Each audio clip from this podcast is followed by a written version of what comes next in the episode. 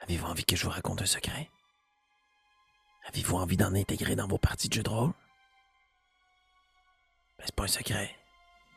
Vous êtes à bonne place. Hey, hey! Salut la communauté de coups critiques. Ben oui, aujourd'hui, on parle de quelque chose qui habituellement se murmure, ah, qui est sur toutes les lèvres, mais que personne n'ose avouer l'avoir entendu. On parle des secrets, des tabous, des choses non dites, des choses oubliées que vous pouvez intégrer dans vos univers de jeux de rôle. On parle aussi de ces secrets, autant sur quelle, quelle est la forme qu'ils peuvent prendre dans vos univers que la façon dont vous, vous pouvez les utiliser autour de la table. Ben oui, parce que ces secrets-là, non seulement vous allez les écrire et les ajouter à l'univers que vous allez créer, mais vous devez les partager, ou peut-être pas, à vos joueurs. Donc, la vidéo d'aujourd'hui va se scinder en deux grandes sections. D'abord, comment on utilise les secrets autour de la table. Oui, on touche peut-être un peu plus ici au conseil, au maître du jeu, mais je pense que quand on crée des univers, c'est un peu l'extension de ce que l'on fait. Mais évidemment, comme le veut le titre de la capsule et la série, eh bien, on va se pencher aussi sur comment utiliser ces secrets dans votre univers à vous. On se lance ainsi, sans plus attendre, dans la première section comment utiliser les secrets autour de la table. Bon, d'abord et avant tout, quels sont les avantages d'utiliser le secret, donc de confier quelque chose à un ou des joueurs autour de la table? Moi, premièrement, ce que je trouve très cool de ça, on l'utilise dans la campagne Obélien, euh, Pierre-Philippe euh, l'utilise allègrement, euh, il va confier les choses à un ou des joueurs spécifiquement, voire même leur faire vivre des scènes uniquement à eux. Ça crée une aura de mystère qui se rend dans le monde réel parce que ça augmente un petit peu le niveau de tension. Qu'est-ce qui a été confié à ce joueur-là? Qu'est-ce, que cette joueuse-là a entendu que nous, on n'a pas entendu? Quel est l'impact que ça va avoir sur nous? Au réveil, quand moi, je vais recommencer à jouer, soit mon personnage se réveille complètement ou que je reviens dans la partie, est-ce qu'il y a des choses qui vont avoir changé? Puis comment je fais pour juger le fait que je sais que quelque chose s'est produit que je ne sais pas, mais que mon personnage n'est probablement pas au courant. Justement, ça vient ajouter cette dose de réalisme dans des situations où les joueurs ne sont pas tous ensemble ou ne voient pas tous la même chose. Ça donne l'opportunité concrètement à vos joueurs de retenir certaines informations, de poser des gestes qui savent que non seulement les personnages incarnés par les joueurs autour de la table, mais peut-être aussi des fois les autres joueurs n'approuveraient pas nécessairement voler à la tire, faire un pacte avec le diable, manger des sardines, qui sait. Euh, et surtout, ce que je trouve cool, c'est que c'est une belle façon pour vous, maître du jeu, de donner un spotlight à un joueur en particulier, voire pour faire la transition peut-être plus vers la création de votre univers, d'exploiter euh, le backstory d'un de vos personnages, d'un des joueurs autour de la table, de lui donner 100% de votre attention, 100% de votre focus, ou même si ça ne dure pas très longtemps et que c'est juste une note que vous glissez, que vous vous fassiez sentir ce joueur ou cette joueuse comme étant privilégié. Peut-être qu'elle a moins d'amour ou d'attention, moins de temps de parole autour de la table. Voici une petite note secrète, tu possèdes une information que les autres n'ont pas. Ben, je pense que ça peut être une belle fleur et une belle attention. Les désavantages, évidemment, ben, c'est que ça peut exclure des joueurs. Hein. Euh, quand on passe trop de temps, peut-être justement, ça peut être long pour certaines personnes, quand on passe trop de temps en secret, ou que certains joueurs sont comme bon, ben là, tu donnes toujours l'information à, cette joueuse ou à ce joueur. Euh, j'aimerais ça avoir des secrets aussi. Ou même si cette joueuse ou ce joueur-là garde ces informations trop longtemps, ça peut peut-être comme générer un, effet de paranoïa autour de la table. Évidemment, on donne toujours le même conseil dans toutes les capsules de maître du jeu. Prévenez vos joueurs avant. Tout le monde est là pour avoir du fun. Si tout le monde est au courant qu'il va y avoir des secrets au cours de la partie, eh ben, on risque de passer peut-être un meilleur moment, puis que ce soit plus agréable quand vous allez les utiliser. Bon, plus concrètement, comment on peut justement confier des secrets autour de la table? Ça a l'air absurde, mais se lever puis murmurer quelque chose, c'est toujours un peu euh, awkward, gênant, malaisant, parce que ben, c'est le silence, tout le monde vous regarde faire. Peut-être qu'on peut ajouter un peu de théâtralité à ça. Distribuer des notes en papier à vos joueurs. Bon, si vous êtes en ligne, un message privé, un texto, mais j'aime bien la notion de vraiment présenter que vous livrez quelque chose à un joueur, qu'il possède un objet. Ça vient comme créer ce pont entre le monde réel et le monde du jeu de rôle. Les avantages, ben justement, c'est que vous, ça peut être rédigé d'avance. je veux dire, vous rédigez ça sur un bon bout de papier, vous donnez un beau petit style. Bon, on peut y aller pour un stylo sur une feuille quadrillée, c'est correct, ça passe aussi. L'important, c'est le contenu. et justement, ben, ce que j'allais dire, c'est qu'on peut se donner, certes, dans le mémo, mais c'est la facilité de réalisation. Vous l'écrivez, vous le passez, c'est fait, rien de plus à faire. Des exemples dans lesquels ça peut être cool de l'utiliser. Euh, justement en lien avec la création de votre monde. Peut-être que vos joueurs ont intercepté un courrier Peut-être qu'un des, euh, des rôdeurs dans votre groupe a tiré une flèche sur un pigeon, pensant justement s'en servir pour le repas, puis une petite note d'attacher à sa patte. puis il est seul à pouvoir la dérouler et la lire. Est-ce qu'il va la partager aux autres? Est-ce qu'il a intercepté euh, une lettre d'amour? Est-ce que c'était un terrible secret sur les positions de l'ennemi?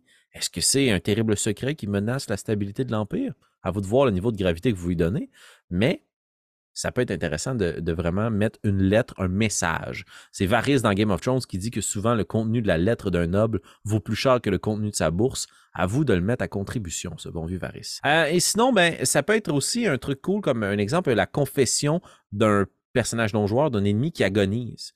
Euh, si vous voulez le transmettre à l'écrit, justement pour ne pas avoir à le jouer, ne pas avoir à le présenter aux autres, parce que c'est un peu ça qu'on veut créer comme euh, sensation de secret. Tous les joueurs sont autour de la table. Si vous décrivez, si vous décrivez, pardon, dis-je bien, euh, ce qu'un seul des joueurs voit en rentrant à l'intérieur d'un château, tandis qu'il fait une mission de reconnaissance, ou bien que ben, il, y a un, personnage non-joueur qui, agonise devant lui, et puis ben, il fait sa confession, puis tout le monde l'entend. Ben, le secret est rendu dans le metagame, c'est-à-dire que vos joueurs le savent, leurs personnages ne savent pas, bah, c'est dur à gérer écrivez justement ce qu'aurait confessé ce personnage-là, puis remettez-le au joueur, le procès verbal de ce qui est entendu. Puis ça a l'avantage que ben, quand il agonise, euh, avant il meurt, on peut rien, il pose de plus, le papier est distribué. Sinon, une autre façon assez simple, on prend un joueur à l'écart et on lui explique. Euh, on fait vivre une scène à une seule joueuse autour de la table. Euh, Matt Mercer le fait dans Critical Role à quelques reprises dans la saison 2. Entre les pauses, justement, il demande à tout le monde de quitter la table, garde uniquement une joueuse ou un joueur, puis lui fait vivre une scène spécifique que seule cette personne-là sait. Euh, puis c'est cool après ça parce que justement, ben, il, cette personne peut revenir dans la pause ou revenir avec le groupe, ou quand tout le groupe revient, ben, il y a l'atmosphère que vous avez laissée, euh, puis tout le monde est un peu curieux de savoir ce qui s'est passé, mais on ne le révèle jamais parce que ben, c'est un secret. Euh, les avantages, justement, ça repose sur votre force, la narration. Euh, ça permet d'improviser facilement. C'est très facile de demander aux joueurs, surtout en ligne. On le fait dans Bélien. Et enlevez vos écouteurs, je confie quelque chose. Les gens n'entendent pas. Boum, c'est réglé. Et ça ne vous déstabilise pas, donc. Vous restez à votre place, personne ne bouge. On continue à faire ce qu'on fait très bien. C'est-à-dire jouer à des jeux de rôle. Euh, les désavantages, ça peut être long. Hein? des scènes peuvent s'étirer. Les joueurs ne savent pas trop comment gérer ça. Ils sont 20 minutes à attendre dans le couloir. Pas de chips, pas de liqueur. C'est C'est une capsule pour tous. Euh, et puis les autres joueurs peuvent être une distraction. Nous, je le, suis, je le sais, je le suis, je, me confesse. Quand j'enlève mes écouteurs puis que Francis ou Annabelle euh, joue une petite scène en solo avec Pépé, moi je fais toujours des phases, des niaiseries, puis ça dérange les deux. Je m'en excuse. Pas vraiment. Euh, des, exemples dans lesquels ça peut être cool d'utiliser ça. Un joueur est en mission de reconnaissance, comme je disais, ou jette un coup d'œil par une fenêtre, puis voit un crime commis. Euh, ils sont en train d'attaquer justement une maison. Il y a des barbares qui sont là, qui font un siège. Le mage décide de mettre le feu à la bâtisse. Votre euh, roublard se rend vers la fenêtre arrière, jette un coup d'œil, puis il y a des otages dans la maison. Vous voulez pas justement que tout le monde soit au courant parce que ça pourrait freiner leur action, mais le roublard, pendant son tour, lui, est-ce qu'il partage cette info-là? Est-ce qu'il va essayer? Est-ce qu'il se pitch à l'intérieur de la maison? les autres comprennent pas pourquoi. Euh, donc, essayez de jouer peut-être ça, justement, en enlevant les écouteurs pendant le tour de cette personne-là. Sauf que dans un combat, peut-être moins facile de faire sortir du monde la pièce et de les faire rentrer. Fait que défonctionner à l'écrit ou lui confesser quelque chose à l'oreille, dans ce cas-ci, ça peut s'appliquer. Et euh, sinon, un autre truc que j'ai utilisé dans une de mes parties, euh, un monstre qui pourchassait mes joueurs, puis avec insistance, et on comprenait pas trop pourquoi. Les joueurs ont comme décidé de commencer à l'attaquer pour dire, ben, ça que nous patience, là. Mais dans le fond, le monstre en question avait besoin de ramener de la bouffe pour ses poupons. Il était blessé ou même était enceinte, euh, portait euh, un enfant à l'intérieur d'elle, si c'est un mammifère, ou je sais pas trop pourquoi j'ai essayé d'intégrer la biologie dans la vie des trolls. D'autres façons en rafale que ça peut être euh, placé ou utilisé dans vos parties, des textes entre les séances de jeu, pour utiliser justement le downtime. Vous écrivez un message à chacun de vos joueurs. Euh, Philippe de la chaîne des comptes et des dés, que je salue d'ailleurs, a utilisé ça dans une partie que j'avais fait avec lui, les downtime, et nous les racontait, nous demandait de faire des jets, puis il nous racontait par écrit les conséquences que ces jets-là avaient eu. C'est cool, ça donne une scène solo, on n'est pas toujours obligé de partager ce qu'on a vécu. Bon, pourquoi je vous parle de ça, puis pourquoi je vous parle de des façons de l'amener dans votre jeu, ben, c'est pour la deuxième partie de cette capsule-là, c'est que les secrets, moi je trouve que c'est une composante essentielle de tout monde que vous allez créer. Parce que dans notre grande histoire à nous, l'humanité avec un grand H, ben, il y a plein de choses qui sont gardées secrètes. Je ne vous parle pas des grandes théories conspirationnistes. Je vous parle a des trucs qui ont juste été oubliés, qu'il y a des choses qui ne sont pas connues, euh, qui sont derrière les portes closes, un groupe sélect d'individus. C'est pas toujours obligé d'être un culte. Ça peut être des choses gênantes. ça peut être euh, des choses qu'on veut pas partager parce qu'on veut les protéger. Euh, donc, c'est pas toujours la secte de nécromanciens. Euh, et, ça permet, je trouve, d'utiliser les secrets pour venir justement faire des liens avec l'histoire et le vécu des personnages que vos joueurs incarnent. Et, quand ils vont entendre de votre bouche qu'il y a quelque chose que eux seuls savent. Ça comme justifie leur rôle et leur présence dans votre partie. Et euh, avouons-le, ça vient créer des liens entre leur personnage et votre monde, ce qui facilite la plupart du temps leur immersion et donc garantit plus de plaisir autour de la table. Dans votre monde à vous, si on se donne une définition de qu'est-ce que peuvent être des secrets, comme je le disais, c'est peut-être des choses qui ne doivent pas être discutées. Dans votre monde, certaines personnes font de la magie, on n'en parle pas. C'est un tabou, c'est gênant pour les familles, ou on veut les protéger pour ne pas qu'ils se fassent capturer par des inquisiteurs qui cherchent justement les magiciens. Euh, il y a peut-être des choses qui ont été carrément oubliées par la majorité. Quelques élus peut-être s'en souviennent. Je trouve ça cool qu'il y ait toujours la possibilité pour vos joueurs de comme trouver une façon de découvrir ce secret-là. Mais sinon, c'est peut-être juste qu'il y a des ruines, puis on ne sait pas ils viennent d'où. Euh, votre monde a été bâti sur un autre monde qui était enseveli de sable et on ne sait pas c'est quoi cette civilisation-là. Puis un jour, ben, vous tombez dans un puits, puis vous découvrez justement ce tombeau. Vous réveillez une vieille momie, à vous court après. Bref, en tout cas allez écouter le film La momie, ça vaut la peine. Et sinon, ben, peut-être c'est des informations privilégiées qui peuvent être transmises à certains personnages euh, par rapport à l'existence justement d'un monde caché, de guildes cachées, secrètes, des univers secrets, des univers parallèles, des objets très puissants, des conspirations, euh, des coups d'État, des, mutineries, bref, quelque chose que l'on prépare, puis que ben, on fait confiance à votre joueur, puis on veut lui partager. Euh, ce soir, embarrez-vous dans votre taverne, embarrez-vous dans votre auberge. Dans les nuits, ce ne sera pas sécuritaire. Il y a des gens qui vont régler des comptes. Wow, OK, comment on gère cette information-là en tant que joueur? Est-ce que moi, je la partage aux autres? Est-ce que je veux savoir c'est quoi le règlement de compte? Je veux-tu venir en, aide à la personne qui va se faire régler son compte? La personne à qui me parle, c'est une bonne personne? Moi, je suis de quel côté de la morale par rapport à ça? Et juste une phrase, juste un conseil comme ça qu'on a donné parce que quelqu'un nous a payé une peine, puis boum, on vient de créer une dynamique, puis on vient de créer justement de la richesse euh, rapide à votre univers sans nécessairement se référer à quelque chose de très lointain. C'est un secret qui se passe maintenant, mais qui a un impact sur la profondeur du monde dans lequel se déroule votre partie. Les avantages maintenant d'utiliser les secrets dans votre univers, ben, ça renforce le réalisme, comme je disais. Euh, notre monde à nous est plein de secrets. Euh, ça peut créer des arcs narratifs spécifiques. Vos joueurs apprennent un secret, veulent percer ce secret au grand jour, ou au contraire conservent un secret puis se font pourchasser pour le dévoiler. Et certains des secrets peuvent devenir en fait des tabous, des espèces de faux secrets. Tout le monde est au courant de quelque chose ou presque, mais personne n'en parle. Comme je le disais tantôt, peut-être parce que c'est trop gênant, parce qu'on veut les protéger, parce qu'il s'est passé quelque chose puis on ne veut pas le confier aux aventuriers. Euh, pourquoi tout le monde évite mon regard? Est-ce qu'ici on a peur de l'autorité? Puis à force de creuser, bien, ça vous envoie vers une trame narrative plus complexe. Bon, les désavantages. La première chose que je veux vous dire, c'est qu'à mon avis, trop de mystère, ça tue le réalisme. Un moment c'est parce que dans le fond, comme si seulement l'imagination de vos joueurs qui est utilisée pour visiter le monde que vous leur décrivez. Vous ne décrivez pas 100% des choses que vous voyez, que, vos joueurs, plutôt que leurs personnages voient, sentent, entendent. Donc, quand il y a trop de mystères, on peut en venir des fois pour les joueurs à se dire ben mon personnage aurait fini par catcher. je veux dire, tu me dis qu'il y a une odeur pestilencieuse ici autour de nous. J'imagine que c'est pas du poisson pas frais. Il est très frais, mon poisson. Euh, mais tu sais, mon, mon, personnage, il sait que c'est du sang. C'est un chasseur, il dépasse des chevreuils à chaque fin de semaine. Il est bien au courant, en fait, de c'est quoi l'odeur du sang. Euh, mais votre joueur, espérons que non. Comment on fait pour rendre nos secrets crédibles? Il faut que quelqu'un soit au courant ou qu'il y ait une façon de découvrir ce secret-là. Autrement, vous allez triper tout seul avec vos affaires que personne ne peut apprendre. Puis ça va juste comme rendre la situation malaisante. Vos joueurs ne comprendront pas pourquoi une, telle chose se produit, pourquoi vous évitez toujours de parler d'un truc. Je dirais, un secret, c'est fait pour être partagé. Je sais que c'est contre-intuitif, mais dans le monde de la narration et du jeu de rôle, un moment donné, il faut que vos joueurs comprennent qu'il se passe quelque chose puis qu'ils fassent comme OK, c'est pour ça que personne ne va aller en haut de la montagne il y a des griffons qui y habitent. Puis si on monte, puis qu'on n'a pas de viande fraîche, on se fait dévorer. C'est pour ça qu'il y a du monde qui disparaissent aussi, ou qu'on va régler nos comptes là-bas. OK, bon, qu'est-ce qu'on fait par rapport à ça? Est-ce qu'on en donte? Est-ce qu'on les attaque? Bref, à vous de voir. Euh, et surtout, utilisez vos dés. C'est un jeu de rôle. On joue des jeux de table. On roule des dés. Des fois, vos les personnages de vos joueurs vont découvrir des choses. Ils ont peut-être de l'intuition, de la perception, un odorat. Euh, peut-être qu'ils sont très bons avec les animaux, puis que c'est les animaux qui leur donnent la piste comme quoi ben, les oiseaux n'arrêtent pas de s'envoler. Il doit y avoir quelque chose de gros qui marche euh, dans la forêt. Là. Euh, utilisez les dés. Des fois, ça permet d'accélérer les trucs. Puis au final, c'est un jeu de rôle, pas une pièce de théâtre. Des exemples, en fait, de comment on peut utiliser ces secrets-là dans votre partie. Est-ce que justement le monde a été bâti sur des ruines d'un monde qu'on a effacé, pas nécessairement qu'on a oublié?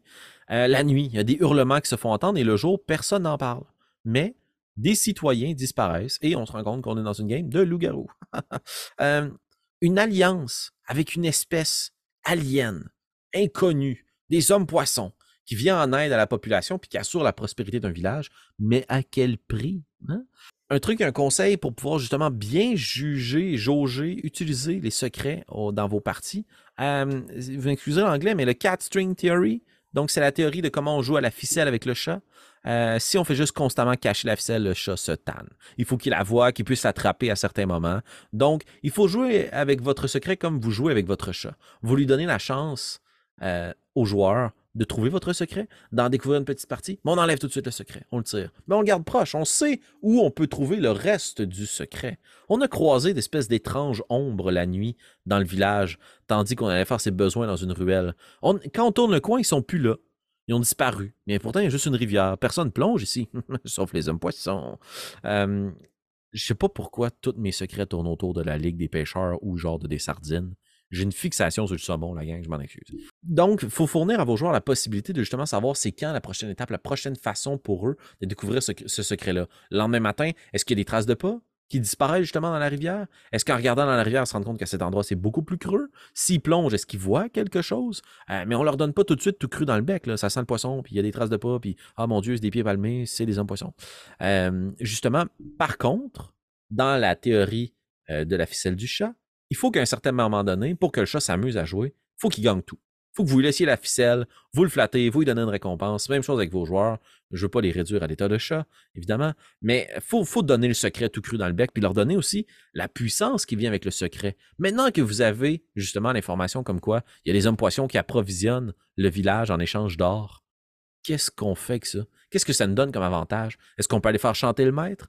Est-ce qu'il y a des gens qui vont nous, aider de nous proposer, c'est-à-dire plutôt de profiter de l'or euh, que, que, ces hommes poissons-là amènent? Euh, est-ce est-ce que les perles qu'on ramasse depuis 20 parties deviennent soudainement super, super importantes pour ces hommes poissons, puis valent 10 fois leur valeur? Bref, il faut qu'il y ait quelque chose de positif ou de puissant qui découle du secret. C'est tout à fait normal dans un monde réaliste que l'on oublie collectivement des choses. Euh, vous savez qu'il y a des musées en ce moment qui font des appels à tous parce qu'ils ont des objets dans leur collection qui ne savent pas à quoi ça sert. Genre des outils d'agriculture. Vous avez une petite poche sur vos jeans qui permet de mettre votre monde de poche habituellement sert juste à mettre des 30 sous. Euh, il y a des objets comme ça du quotidien qu'on ne sait pas à quoi qu'ils servent, ou même des faits, des sociétés qui ont disparu juste parce que la mémoire collective ne s'en est pas rappelée. Donc, il y a cette notion-là que les secrets, c'est pas tout le monde qui les cherche et qui les chasse. Vous savez pas plein de choses, et les personnages de vos joueurs non plus. Mais quand on sait qu'on ne sait pas quelque chose, ah mon Dieu que ça nous travaille. Et je vous invite à ne pas bâtir entièrement votre quête et votre univers sur un ensemble de secrets. Euh, que ce soit de grandes trahisons, de grandes sociétés cachées, euh, que le but de votre quête, c'est d'ouvrir quelque chose qui est scellé, qu'à la fin de la campagne, vous savez qu'il y a quelque chose de secret qui va se dévoiler, et là, une entité toute puissante va venir régler la situation, parce que quand le secret devient plus puissant que vos joueurs, vos joueurs perdent leur importance dans votre partie. C'est des outils. C'est comme un objet magique, le secret qu'ils peuvent acquérir, et qu'une fois qu'ils l'ont, deviennent plus puissants et peuvent l'utiliser à un moment clé contre quelqu'un, contre un noble, tandis qu'ils se font interroger, dévoilent justement qu'un roi un bâtard, ça crée les mois dans la cour, puis eux peuvent s'en sortir indemnes ou finir dans les cachots parce que ben, ils ont roulé deux sur leur jet de charisme. Toute vérité n'est pas nécessairement justement bonne à dire. Hein. Euh, c'est quoi la conséquence de porter le secret? Qui sont les porteurs de secret avant que vos personnages soient au courant? Quand vos personnages l'apprennent, pourquoi? Pourquoi on leur a confié à eux? Qu'est-ce que ça leur donne comme avantage de connaître ce secret-là? Quel est le prix à payer pour le connaître et le pouvoir qui en découle aussi? Et pour finir, je vous dirais, les secrets peuvent être facilement évités ou tout simplement passés inaperçus. Euh, dans mes campagnes de rage de dés, il y a des joueurs qui m'écrivent des fois en commentaire Je comprends pas pourquoi telle chose s'est produite. Ouais, mais écoute, les joueurs sont jamais allés explorer cette partie-là de la narrative. Mon monde se tient pareil. Tu as pointé la chose qui est plus difficile à expliquer. Voici le pavé de texte qui explique pourquoi ça, ça s'est produit on va finir par le partager. Faites un Agatha Christie de vous-même et dévoilez-le à la fin de la partie, toute l'intrigue euh, que, peut-être les joueurs n'ont pas vu, ont contourné ou sont passés par-dessus, vous ont complètement dépassé tellement ils sont créatifs et intelligents puis que vos secrets sont juste comme poète poète disparus. Mais euh, vous avez travaillé fort pour les concevoir, ça vaut la peine de les partager. Vous êtes peut-être ici pour vous inspirer. Je vous donne des secrets en rafale, puis après ça, je vous dis au revoir. Est-ce qu'il y a une face cachée du monde? Est-ce qu'il y a un monde en dessous du monde, un monde secret? Est-ce que de l'autre côté de la Lune, il se passe quelque chose? De l'autre côté de la planète, en ce moment, il se passe quelque chose? De l'autre côté de la montagne, dans la montagne? Bref, une société, un monde caché, un monde secret qui disparaît dans les ombres et qu'à la lumière du jour, on ne voit pas. Euh, est-ce qu'un objet de la vie courante n'est pas du tout ce qu'on croyait? Tout le monde collectionne les cuillères, puis maintenant on se rend compte qu'il y a une société qui est basée là-dessus, et c'est l'ustensile numéro un. Cette, idée-là est peut-être un peu absurde, mais peut-être qu'il y a quelque chose d'autre, justement, euh, une épée, une masse, une lance, euh, les hommes. Est-ce que des, objets de la vie courante, des épices, ont une valeur incroyable pour un autre peuple? ça peut être intéressant pour vous, justement, d'utiliser la valeur secrète de quelque chose, ou une lune, par exemple, qui ne serait pas une lune je ne divulgage rien, mais les fans de Bélien comprendront. Est-ce que les personnages que rencontrent vos personnages sont des change-formes? Est-ce que, dans le fond, leur apparence, c'est une tromperie? Ce ne sont pas du tout une société d'elfes. Ce sont des gobelins qui, à l'aide d'un grand chaman, se font passer pour des elfes pour éviter d'être persécutés. Est-ce que vos joueurs vivent dans la matrice? Là, je le sais, c'est un concept qui est déjà suffisamment bien exploité, mais il ne faut pas tomber dans le comme et tu te réveilles, tout ceci n'était qu'un rêve. Mais peut-être qu'il y a des choses qui ne sont pas réelles, qui ne sont pas perçues, euh, que les montagnes n'existent pas. À partir du moment où vos joueurs arrivent à les rejoindre, il n'y a pas de montagne. C'est une magie puissante pour conserver un peuple à un endroit donné. Que de l'autre côté de ces montagnes-là, il y a une végétation très luxuriante, tandis qu'à l'interne, c'est la famine et que les nobles en place exploitent justement la végétation luxuriante à l'extrémité. Encore une fois, une lutte de pouvoir. Rajouter des hommes poissons là-dedans. Vous avez un classique, euh, Félix Antoine.